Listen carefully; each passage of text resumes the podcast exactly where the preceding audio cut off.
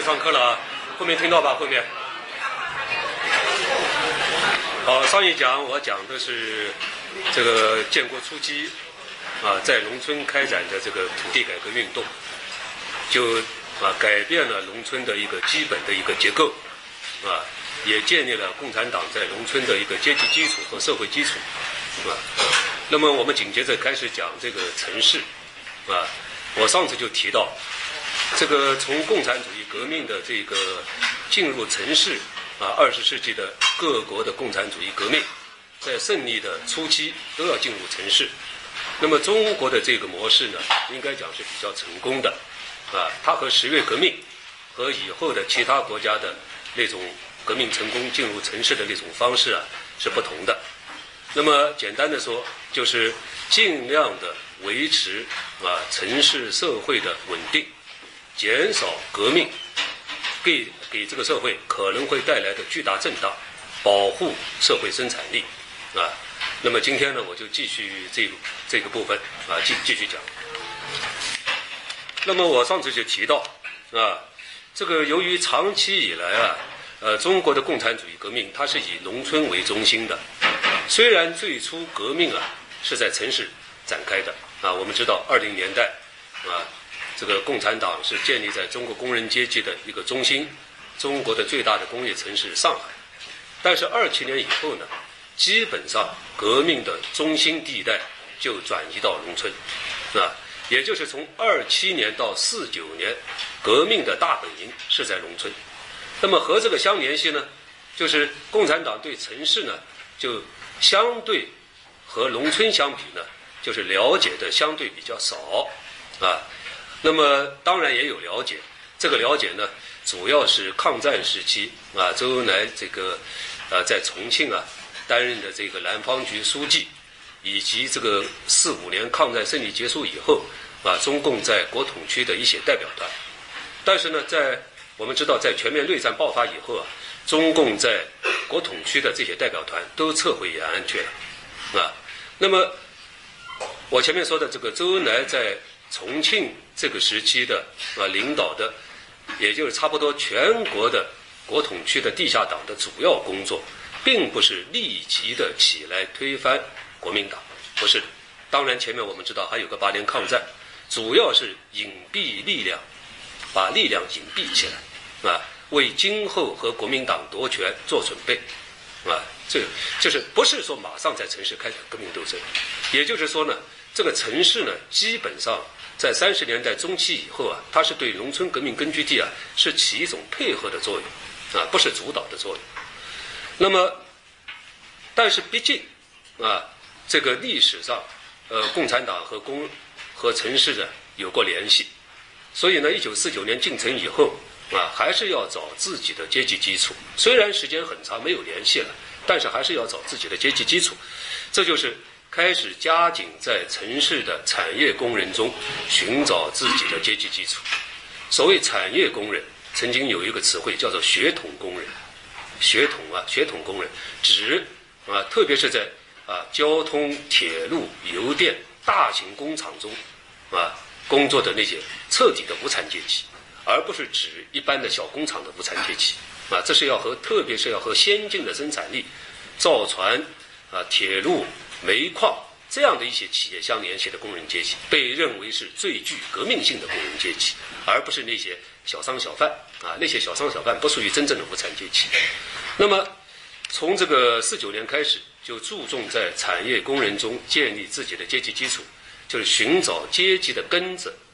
根啊，土地那个根子，土改根子啊，找自己的根子。当时叫做建党根子啊，因为党在城市里啊。大部分原先只是在地下党工作，地下党的规模都不大，而地下党的成员多数是知识分子，这是四九年以前的全国各地的地下党的基本组成，都是以学生和知识分子为主，在工农中，地下党的成员非常少，所以建国之初啊，就开始在产业工人中大力的发展党员，建立党在城市的一个最重要的一个阶级基础。那么这个进入城市，刚才我说为了保护社会的生产力，啊，那么他进行革命改造，这是必须要进行革命改造的。但是呢，步骤和方法是稳步的，是循序渐进的。初期呢，叫做城市民主改革，啊，用这样一个比较和缓的名称进行的城市民主改革。城市民主改革的对象是那些国民党残余的啊残余下来的进行反革命破坏活动的那些反动分子，以及城市中的就今天我们讲的什么车匪路霸这一类，就是地痞啊、流氓啊。开妓院的这个老鸨啊，什么还包括粪霸，就是掌握城市粪啊大粪资源的这个粪霸啊。那么因为那个时候我们的生产力是非常低下的，所以这个粪也是一个资源啊。像这些车啊，这个就交通码头啊、黑社会啊，就是这些人是革命的主要对象啊。所以建国初我前面讲过，上次讲过，在头几个月。啊，北京啊和南京啊、上海啊一些红灯区也暂时维持的，美国电影继续放，是吧？这是为为了使城市稳定下来。但是随着民主改革进度的进行，啊，第一步就是要消灭城市中的这些妓院，所以当时就创造了一首很流行的歌曲啊，非常重要的啊，也拍了一个新闻纪录片，名字叫做《姐妹姐妹站起来》，啊，这是全国都在传唱，《姐妹姐妹站起来》，啊，这就是城市开始改革了。啊，已经开始改革了。那么，对于那些反革命怎么办？就是旧社会遗留下来的这些所谓反动分子啊。那么，当时的这个军管会啊，根据毛泽东主席、中共中央的有关规定了啊，就是叫叫做一个叫做反动党团登记，开展反动党团登记活动。什么意思呢？就是只要你到政府的指定地方。在一个时间段段内，你如果是在过去的国民党的军警显特、军队、警察、宪兵、特务、国民党三青团，只要是跟国民党带关系的，啊，你有这种身份的，必须到政府指定的单位进行登记。登记以后，你该做什么做什么，政府要掌握初步的资料，啊，掌握初步的资料。所以呢，建国初就开始实行了。反动党团登记，这实际上就是对这个社会状况进行一个初步的调查，初步调查。同时呢，我们知道进城之初有一个约法八章，啊，约法八章就是毛泽东主席草拟的，只要停止反共活动，啊，这个人民政权既往不咎，既往不咎。所以呢，在一九四九年到一九五零年的八月，啊，这一段时间。应该讲时间不短了，一年多，啊，新政权是非常和缓的，很和缓，啊，今天我们可以看到一些档案，全国只镇压了六百多个反革命，就是一年多在政权更迭之初，啊，就消灭了六百多个反革命，这些六百多个反革命不是指战场上消灭的了，就是指政权稳定下来，把反革命分子抓起来枪毙，啊，这种方式的。那么南京市呢，是国民党的当时被认为是国民党的反动的统治的中心，国民党二十二年反共的老巢，特务成堆的地方，啊，反革命成堆的地方，也只杀了四个反革命，所以比较温和，啊，建国之初，我们看和十月革命之初的那种情况是完全不一样的，完全不一样，这和毛泽东主席的那个当时的一个策略是密切相关的。啊，毛泽东在当时提出一个重要的口号，就是一九五零年六月，他提出一个重要口号，就是不要四面出击。他说，现在对我们不满的人很多，啊，呃，民主人士不满，民主人士啊，我们有一个统一战线，民主人士和我们关系很紧张，很多失业的工人和我们对我们也不满，因为失业工人啊，根据他们自己的想象，他们认为共产党代表穷人，穷人代表不啊代表穷人呢，一进城以后，首先就应该把资本家的财产分给他们。然后他们就可以一周可以少工作多少天，拿高高的工资。这是很多工人初步的对共产党的原先的想象。那么进城之初，我们上次就讲过，要维持社会的基本运转，要鼓励资本家这个企业的正常运转啊。所以呢，有一个统一战线啊。那么失业工人不满，民族资产阶级不满，等等等等不满。毛泽东主席说，现在就是。啊，集中精力，主要的任务是把经济恢复起来，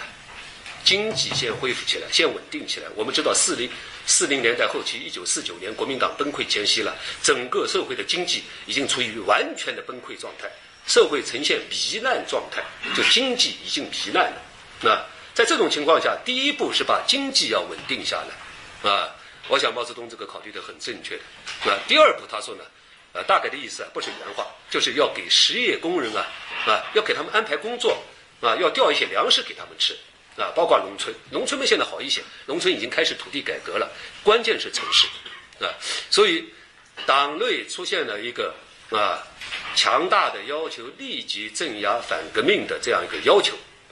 而且确实，我下面也会提到，就是城乡都出现了国民党残余的那些反动力量的对新政权的抵抗和破坏活动。但是尽管这样，啊，毛泽东没有立即同意对。国民党残余力量进行大规模的镇压，没有。那么是不是啊？毛主席一下子成为一个和平主义者、人心论者呢？完全不是，完全不是。他是在共产党内强调暴力革命和无产阶级专政最坚决的人。他对这个问题是看得比谁都重的一个人，完全是为了当时的一个国家的大局，大局是一种策略考虑，策略要有步骤，有。有秩序的来进行啊，那么这个我下面要讲的，那么由于这个新政权在这个建国初期啊，对社会采取的是一个比较温和的渐进的改造的路径，渐进不是暴风给雨的渐进，所以呢，那些和旧社会联系很多的人员，也就是啊，特别是那些国民党的军警显特，这都是以后我们一般称之为的叫阶级敌人。阶级敌人啊，军警显特，啊，还包括农村的啊地主啊等等啊富农啊。我上一节课讲了，毛泽东也要求全党一定要区分地主和富农，富农现在坚决不能动，只打地主，将来再动富农，啊，这也是就是稳定了农村的秩序，稳定了农村秩序。几年以后把富农作为革命对象，但是前几年没有，啊没有，这都是革命大师啊。这个在一步一步的这个革命的这个安排过程中的啊一个经历的考量。那么刚才我讲了那些反动派怎么样呢？留在城市里的反动派啊，这些反动派都认为没事儿，没事儿，安然可以可以可以可以该做什么做什么了啊，就是他们认为一切都差不多照旧吧，只要我们遵守政府的法令，呃，大概也就是这样了。已经一年多嘛，我刚才讲了一年多，全国才杀了六百多个人，那这个对于。新旧政权更迭的时候，这简直太罕见，啊，不可能的事情，啊。那么，当然这批人看到国民党大势已去，我们知道四八年、四九年以后，国民党真的是大势已去，所以呢，而且多数的这些人，他们都不太有钱，都没有什么钱的了，没有有钱的，啊，呃，有家有小，所以呢，这个他们基本上都留下来了，就这些反动派都留下来了。他们没有跟随国民党逃跑，跟随国民党逃跑的无非是我下面会讲是哪些人，那那是哪些人？那么国民党呢？这个在撤退的时候啊是有选择性的，有选择性的撤退的啊。那么带到台湾去的呃各类人员，就今天我们讲的台湾的外省人，今天呢我们看的都是外省人的后代。包括一些残存的外省人的那些老先生啊，郝柏村呐这些老先生，啊，都是啊，军工教这三类，军队的二百万人中间六十万是军人，国民党的逃过去的军人六十万，公是指什么呢？是公务员，就是那些在思想上、情感上认同国民党的。国民党政府中的公务员，特别是一批技术专家，啊，这也是以后台湾在五十年代和六十年代台湾经济起飞的最重要力量。比如说李国鼎先生、孙运贤先生，这些都是以后台湾经济奇迹的创造者，啊，包括严家淦先生。严家淦我们知道当过国民党的啊，以后到了这个，呃，这个蒋介石。呃，死了以后，严家淦做了几年的啊总统，然后他让给这个这个蒋经国的。严家淦都是专家，技术官僚型的专家。那么，公是指这一部分人，军工教教是指什么呢？教是指大学、中学、大中小学的教师，大中小学教师，就跟随国民党逃过去的，全部是二百万人，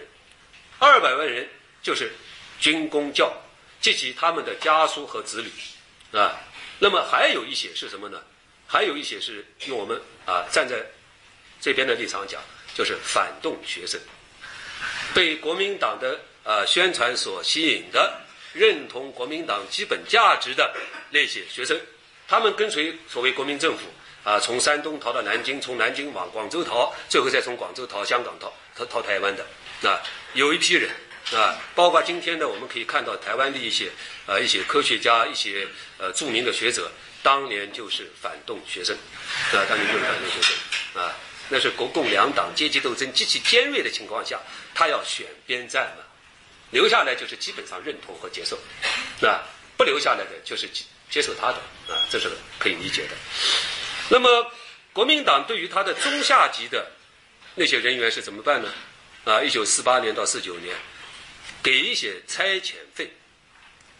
整个糜烂了，社会糜烂了，啊，烦不了，顾不了了，啊，也不带你到台湾去，那给一点钱呢，安家费，发一些钱，安家费就钱散了，啊。那么在这个过程中，啊，国民党有一个很也很厉害的一个策略，就是把当年的三十年代到四十年代一批投靠国民党的中共叛徒，除了极个别的带到台湾去，就让他们留下来了，啊，让他们送给共产党，那作为一个见面礼了，也不知道是为什么原因，啊，这批老叛徒基本上建国以后全部给抓起来，啊，全部抓起来，没有一个逃掉的，啊，国民党不带的，他带一些走。啊，也带了一些走，啊，国民党顾不过来了，兵荒马乱，啊，兵荒马乱，自己都顾不过来，对那些叛徒更顾不过来，所以就牺牲他们了，啊，那么这些留下来的人，多数是失业的，在建国初都是失失业者，失业没有工作的。大多数都是摆一个小香烟摊维持生活，这是建国初我们城乡到处都有摆小香烟摊的，说起来都是过去国民党的团长了啊，最少也是个营长，就是很多很多都是摆小烟小香烟摊维持生活的，都是有家有小，有家有小啊。那么这个我刚才说了，虽然对城市的情况不甚了解，但是进城之初就开始在产业工人中。啊，建立党的队伍，那么加紧对城市情况进行全面综合的了解，在这之前也是对城市进行过很仔细的研究的。毛泽东主席过去说过一句话啊，这个是在当时的情况下啊，呃，应该讲共产党的各级组织基本上是遵守他的这种指示的。他就说过一句话：共产党就是世界上最讲最怕的就是讲认真啊，共产党就是最认真的，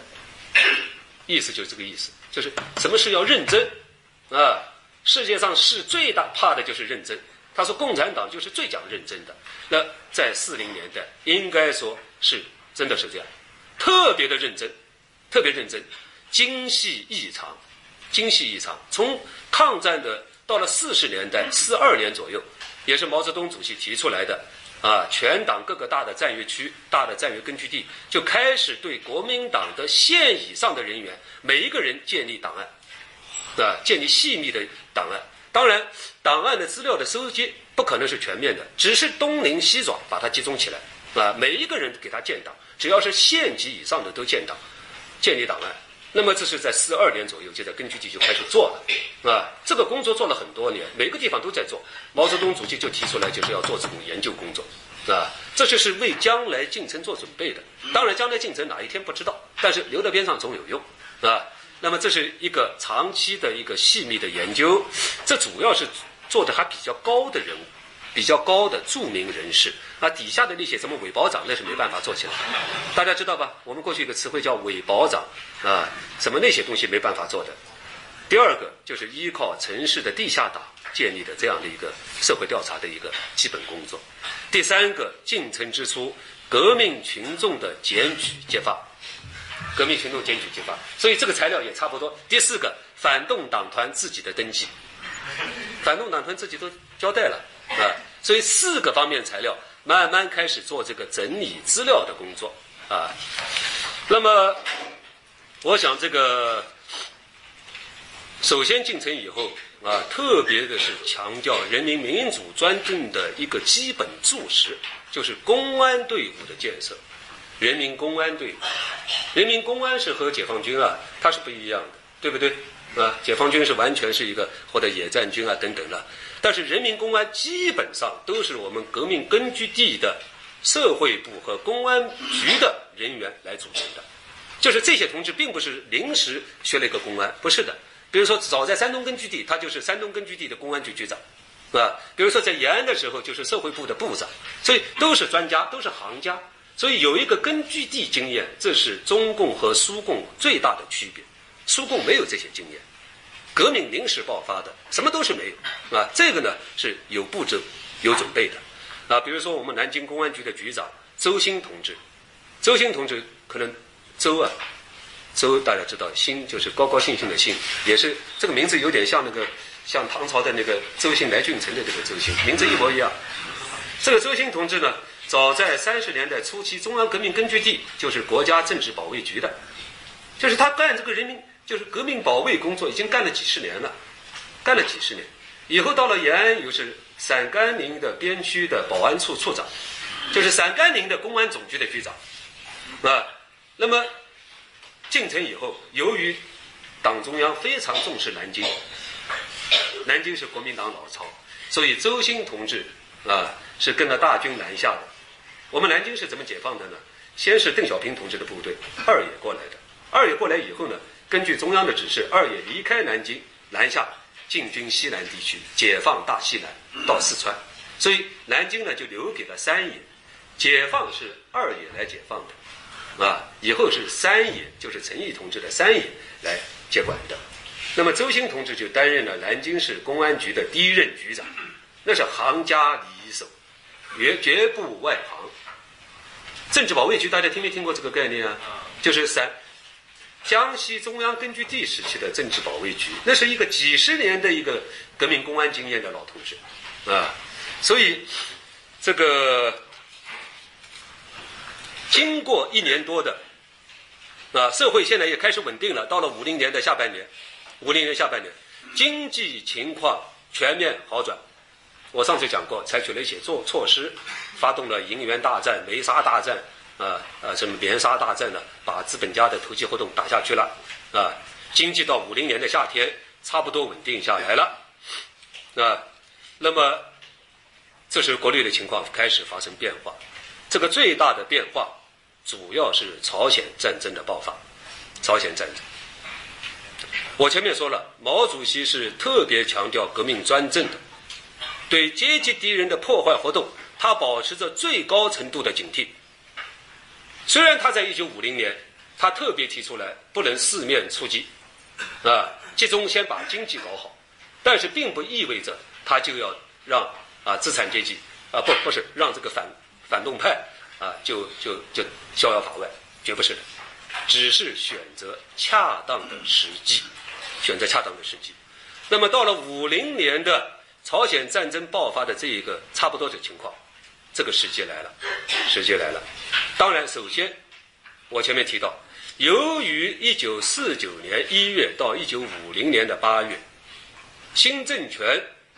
啊采取的是一个稳定社会的一个基本的一个政策，对反革命的打击比较少，比较少，而反革命的破坏活动确实存在，啊。这个应该提出来，反革命的破坏活动确实存在，各地都出现了这种对新政权的破坏、抵抗等等，啊，都出现了，啊，特别在西南地区，西南地区啊，和一些政治土匪的活动活动啊结合在一起，政治土匪这是一个概念啊，就是，呃，他是土匪，但是他是有政治色彩的土匪啊，那么就叫政治土匪啊，那么。呃，也有一种说法，是国民党留下了敌人二百万，啊，这是这是我们的教科书告诉我们，啊，各种这个都说有这么多敌人，啊，这些敌人呢，这个不甘心他们的失败，啊，放火在一些边远地区啊，绑架这个土改工作队队员啊，杀害土改工作队队员啊，确实是有这样的情况，破坏交通啊。等等等等啊啊都有。那么朝鲜战争爆发啊，呃，在当年的人们的社会感知中、认识中啊，当年五十年代初，一般人啊都对美国的力量有最充分的认识，而对共产党的力量那个时候才刚刚认识，大家理解吧？刚刚因为经过四五年的这个第二次世界大战，还有美国那个原子弹，到一九五零年也只是五年时间。好像老百姓都知道美国，美国有一个原子弹，啊，这大家都知道，因为美国不得了啊，全社会真的有一种比较恐美啊这样的一种情绪，就是对美国的国力之强大，好像达到一个全民共识，而对共产党的威力呢，由于前面他比较温和，所以好多人还不太认识，是吧？这是当时的一个情况，啊，当时的情况，那么。由于美国这个朝鲜战争爆发，而且我们知道，这个朝鲜战争初期啊，一九五零年六月，这个初期啊，当然是北朝鲜的金日成的军队是势如破竹打到了南方，啊，但是很快到了仁川美军登陆以后啊，情况发生巨大变化，也就是这个美军向北方的节节的推进，使国内的那些反革命。开始心怀幻想了，觉得美国人可能真的是要从鸭绿江打过来了，啊！当然，我前面说，他们这一年中间，他们有很多不满，有很多不满，啊！虽然没有杀他们，但他们不满，啊！那么现在他们开始，啊，真的是有一种幻想变天的这种言论，或者是行动。当然，这个情况经过研究，并不是说朝鲜战争这个爆发是突然有了，但是这个过程一直是有的。这个破坏活动啊，从四九年到五零年都有的，不是说突然就特别严重起来了，不是的啊。那么就在啊，朝鲜战争就是中国人民志愿军，我们知道是一九五零年的十月开到北朝鲜去了。啊，我们一般讲好像十月二十二号吧，还是十月十九号？具体日子我要查一查。十月十九号进入朝鲜，但是实际上早十多天啊，中国人民志愿军的一些先头部队已经秘密的开始开发到北朝鲜去了。就在这个过程中，中央做出了重大决策，做啊，就是一边进军北朝鲜和美军进行直接对抗，一面在全国开展大规模的。疾风暴雨的镇压反革命的活动，啊，毛泽东主席啊发出指示，说这是一个千载难逢的机会，千载，使给我们提供的机会不多，这个机会不抓住，以后就没有了，啊，朝鲜正好是朝鲜战争的时候，就这是最好的时间，啊，最好的时机，开始镇压反革命。那么刘少奇当时是中央第二号人物，刘少奇呢讲的更具体一些，他说啊正好这样，这个地主叫冤啊，资本家反革命叫冤啊，这个声音别人就听不到了，听不到了，啊，因为大家都关注朝鲜，关注朝鲜的这个事情正好做，啊，这是毛泽东主席的重要战略，刘少奇同志给予很深刻的阐释，所以一九五零年十月十号。中央发出了一个重要指示，就镇压反革命指示，简称“双十指示”。它是在一九五零年的双十十月十号颁布的，简称“双十”。所以开展了持续将近一年的大规模的清扫反革命社会基础的这个行动。这个行动叫做“正反运动”。正反运动，它的高潮是在一九五一年的二月。三月、四月、五月，啊，持续性的，这是最高潮。一九五一年的二、三、四、五，啊，形成了一个全社会、全方位、全国城乡的一个镇压高潮，啊，镇压高潮。那么我下面要讲了，啊，当然做这个工作是是要步骤的，啊，毛泽东主席之所以在前一年没有做，不是说不要做。它最重要的是考虑到稳定社会，而且也是一个很重要方面，就是考虑到和民族资产阶级的统一战线的这个关系问题。毛主席曾经说过，他说：“如果我们是一党专政，一党执政，就好得多。一党执政啊，就不要管那么多事。那现在我们是个联合政府。我这里要讲一下，一九四九年我们新政治协商会议，我们成立的中华人民共和国中央政府，它是带有联合政府性质的，联合政府性质的。当时政务院是四个副总理，两个中共，两个非中共，是吧？国务院的呃，当时不叫国务院，叫这个这个政务院。政务院的基本上的所有部长和副部长，啊，民主党派占一半以上，啊，除了三个部，公安部、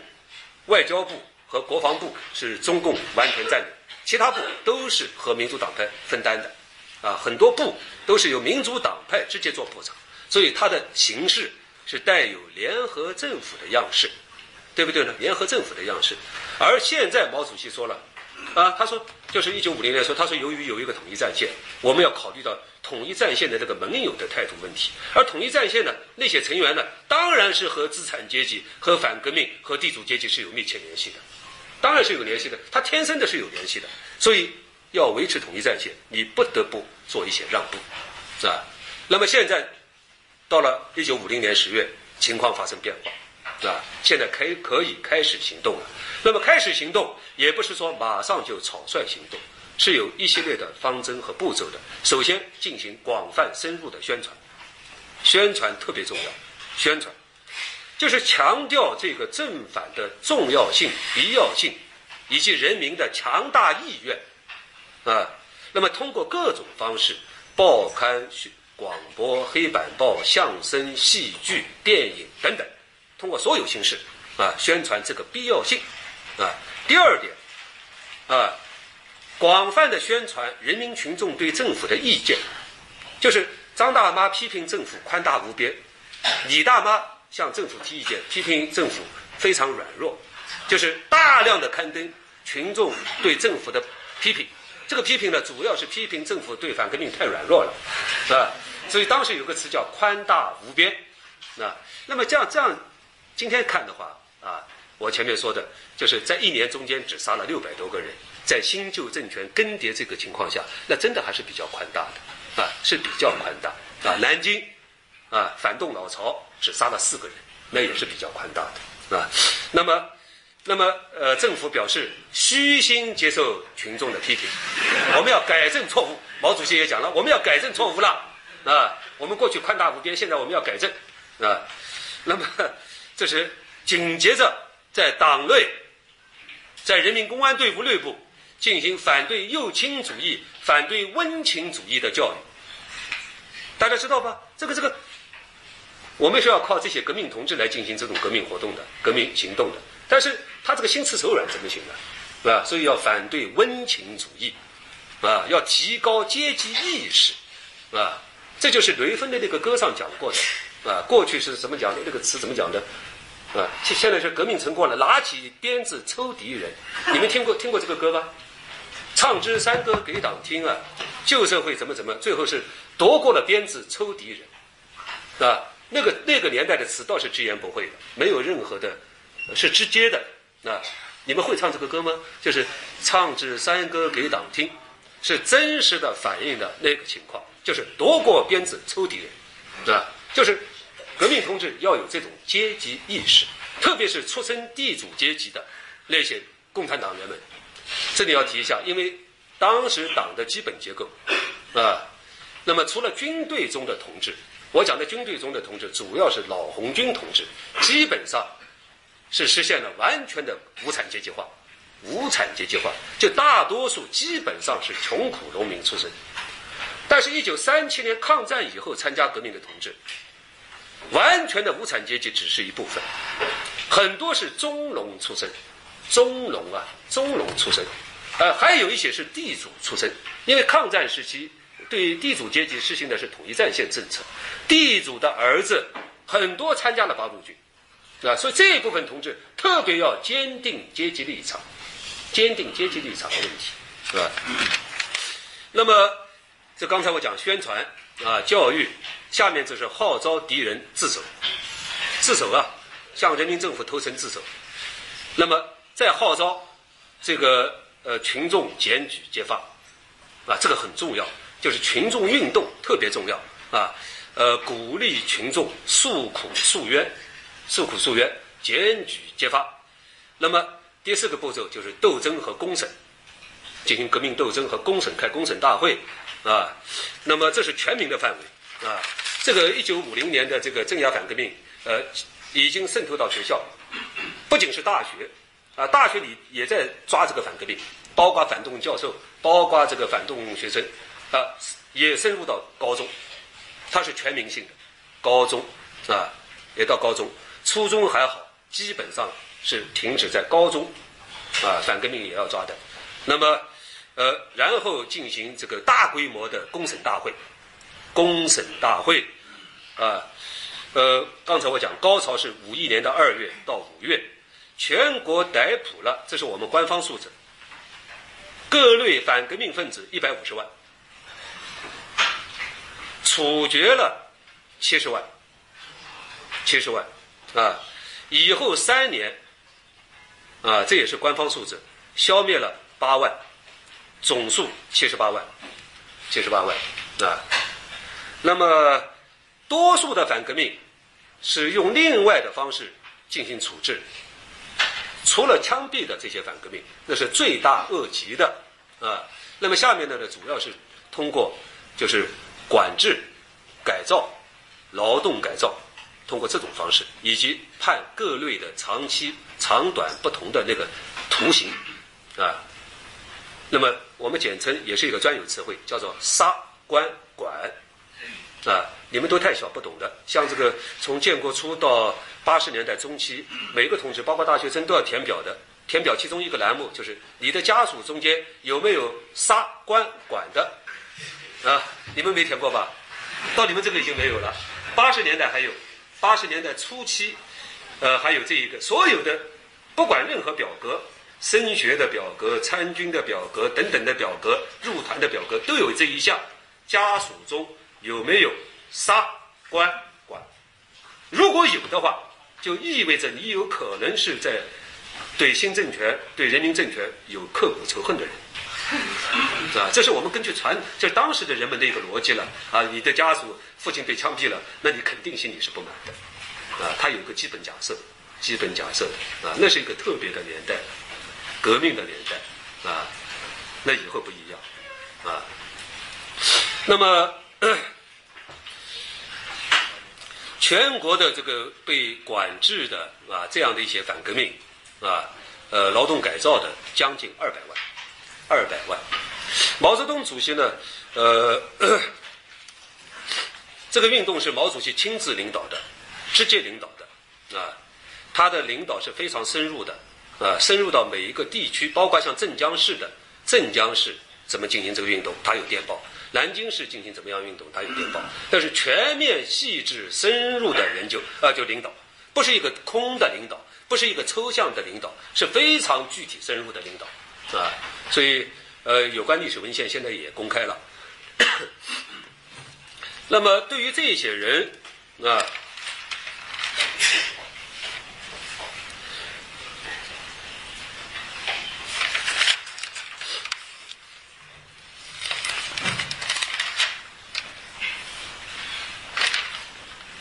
对于这些人呢，罪大恶极的枪毙了啊。那么你余下来的呢？呃，毛泽东主席有考虑，他说从保护生产力的角度，他们是生产力啊，就是劳动大军嘛，劳动大军啊，就是也不要杀这么多，啊，不要杀那么多了，呃，有一些是可以判成死缓，啊，那么呃还是可以这个劳动嘛，是吧？呃，除了最最严重的啊，其他的呢就就分布在人民群众中。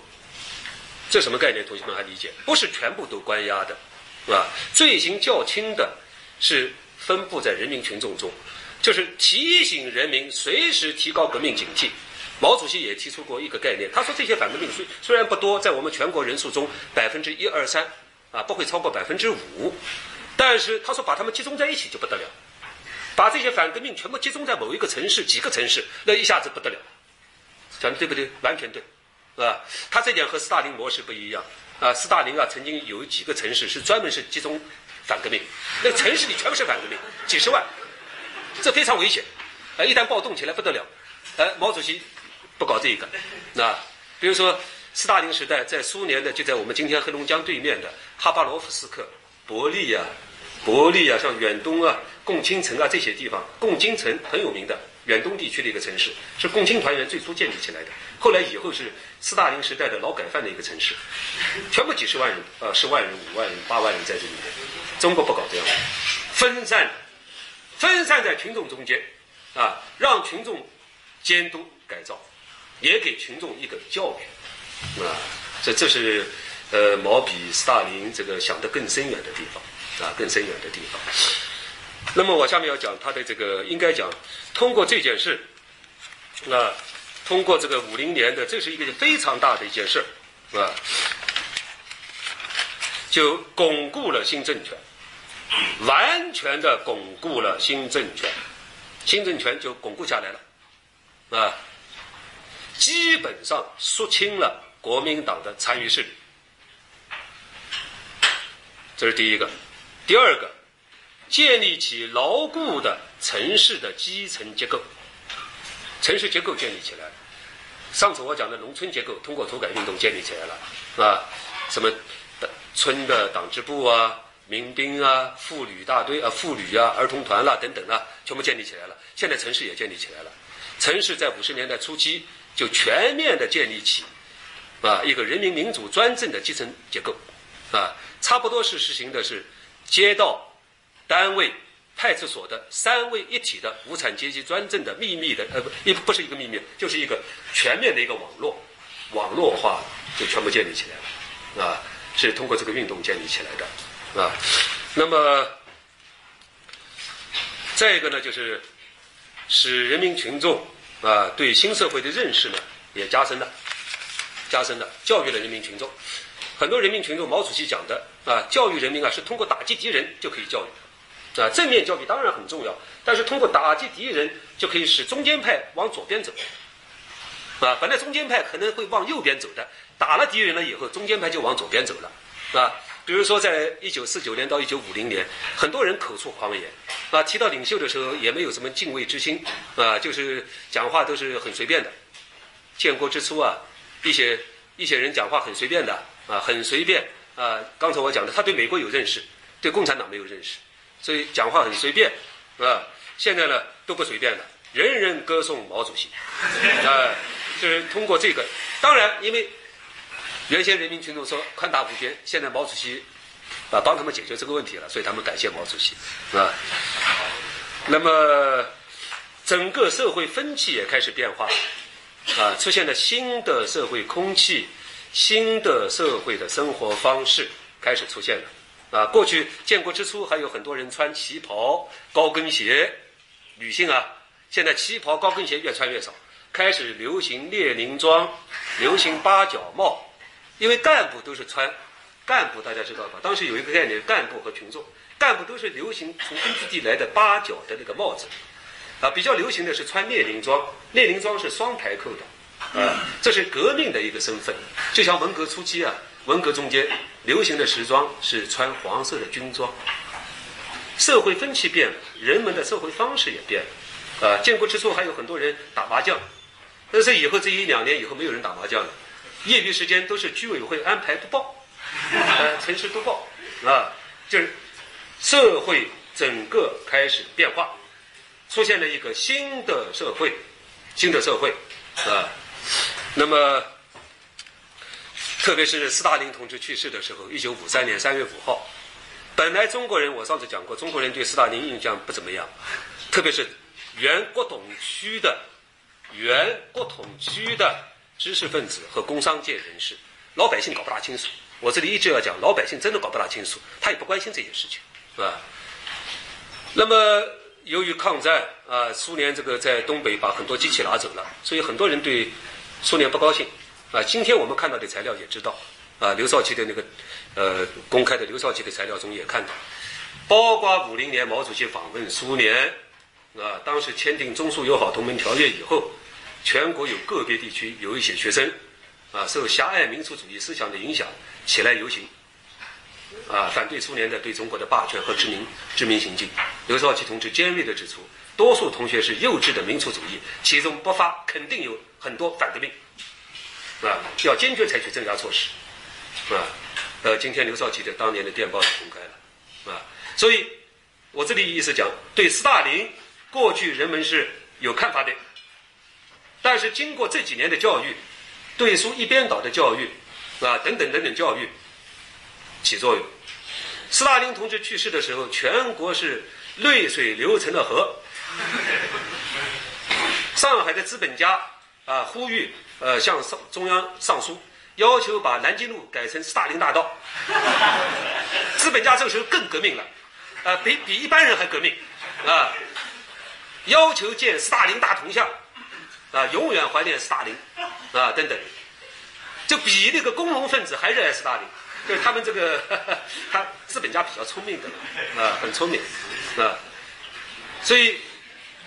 而且郭沫若同志写的那些诗，现在没有人敢批评了。原来郭沫若同志写的一些东西啊，啊，都有很多人批评的。郭沫若曾经在五零年写文章，如何认识呃人民呃蒙古人民共和国的独立，啊，还有很多人不以为然。但是到了五三年左右，郭沫若同志写写的一些诗啊，脍炙人口的啊，亲爱的斯大林爷爷，没有人敢批评的，啊，就他是当然他是模拟孩子的口气写赞美斯大林的诗篇，这是这是。郭老这个人非常复杂的一个人呢，很复杂了。我这里不是要全部的去评述他，但是他真的写过“亲爱的斯大林爷爷”这样的诗，啊，我不知道怎么评价他，是吧？这个这个，我真不知道，也许再过一百年才能评价。那么，所以这个整个社会秩序出现了一个新的状况，啊。或者简单的说，就是我上次讲的啊，也是毛主席讲过的一句话：人民大众开心之日，就是反革命分子难受之时。这个局面真的形成了啊！通过这个大规模的抵挡旧社会污泥浊水的这个革命改造、深度改造，实现了这个目标啊。当然，今天我们看这个运动也是有缺点的，有缺点。这个缺点就是一些地方在政策掌握上出现了严重偏差，啊，把一些最不该致死的人也处死了。整个的这个高潮中间啊，啊，宁左勿右成为一个基本的一个特点。所以呢，这一批被冤杀的人，啊，现在我们知道，连朱朱自清，毛主席高度评价的朱自清的儿子也被当成反革命杀掉了。啊，什么金庸的爹也给杀掉了，啊，古龙的爹也给杀掉了，啊，所以这几个先生五十到七十年代，他当然对大陆非常不理解，大家理解吧？啊，金庸的爹、古龙的爹都给杀掉了，就是他们还是大名人呢，大名人呢，那还有不是不是名人的无名小辈很多了，那么最不该致死的基层，在这个过程中有一些掌握权力的啊基层干部啊。就是，呃，暴夫了，有些是暴夫啊，啊，有些这个这个完全是，应该讲简单说就是不按政策的了，是吧？有点无法无天，无法无天，是吧？当时呢，在这是一个革命的非常时期，所以法治呢也不是特别完善，错杀了一批人，这批同志都在一九七九年三中全会以后被昭雪平反，啊，一批人啊都昭雪了。啊，当然，在毛泽东时代是不可能的了，平反是不可能的，一定要老人家过去以后才行，是七九年才平反的，是吧？那么，呃，今天也有很多人研究的，包括一些有很大贡献的人，啊，包括在抗战中有很大贡献的，甚至是对，啊，还有很多知识分子啊等等的，啊。那么下面我要讲这怎么怎么看呢？啊，从国际上看的话。啊，这是无产阶级新政权建立都有这个阶段，这不是一个国家现象，都有这个阶段。它它这是无产阶级新政权建立的一个共通的一个现象。那那么不这样做，就不能巩固新政权啊。在这个过程中，革命的疾风暴雨啊，旧社会的大树连根拔掉啊，树树叶飘零啊，被踩在泥泞地上。啊，那么一些个别的人是冤屈的，啊，那是从历史的长时段看，也是一个社会在变化的，特别是在这种新旧政权转换之际的一个代价，一个代价，啊，作为个人，如果被冤杀了，那真的是无辜的，啊，是无辜的。但是它是一个不得了的一个大变化，这个大变化中间啊是。旧社会的根是连根拔掉，树叶飘零，那些飘零你踩到烂泥里，你你就踩进去了，你没有办法的，啊是没有办法的，这甚至是有点悲观的宿命论，啊。当然我是要告诉大家，这是无产阶级新政权建立的一个必须的阶段，不这样子，它不能巩固政权，啊。那么，这是我要讲的第一个，第二个呢？这种暴力的革命、暴力的手段的运用，最先我们讲暴力啊。如果从历史上看，从二十世纪的历史上看，最先拿起刀的还是蒋介石。最先拿起刀的是蒋介石啊。我们这里要客观公正。一九四二七年四一二，蒋介石首先向共产党拿起刀。所以，以后共产党再拿起刀跟他对着干，当然，啊，共产党应该讲革命的这个力量更大、更成功，所以把他推翻掉了。但是先拿刀的是他，大家理解吧？先拿刀的是他，啊，因为在四一二之前，共产革命最剧烈的地区，就是两湖地区的农民运动。基本上没有开杀戒，没有，只是在长沙对极个别劣绅啊，土豪劣绅的劣绅，就有极个别几个是枪毙了，都没有。农村中的暴力革命的形式，主要是给地主戴高帽子游街，当然这很暴力，但是和枪毙是两个概念，大家理解吧？是两个不同概念。这个变化是二七年以后。二七年，南京开始杀人，啊，国民党在雨花台杀了很多很多人，杀了很多人，啊，从此血海深仇。所以我们在谈这个事情的时候，要把这个历史的这个看一看，啊，我就告诉大家，那个是国民党先做的，是国民党先做的，啊，蒋介石先做的，啊，从此血海深仇，啊，那么国民党对共产党也是非常残酷的，啊。呃，先休息一下，然后继续讲。休息。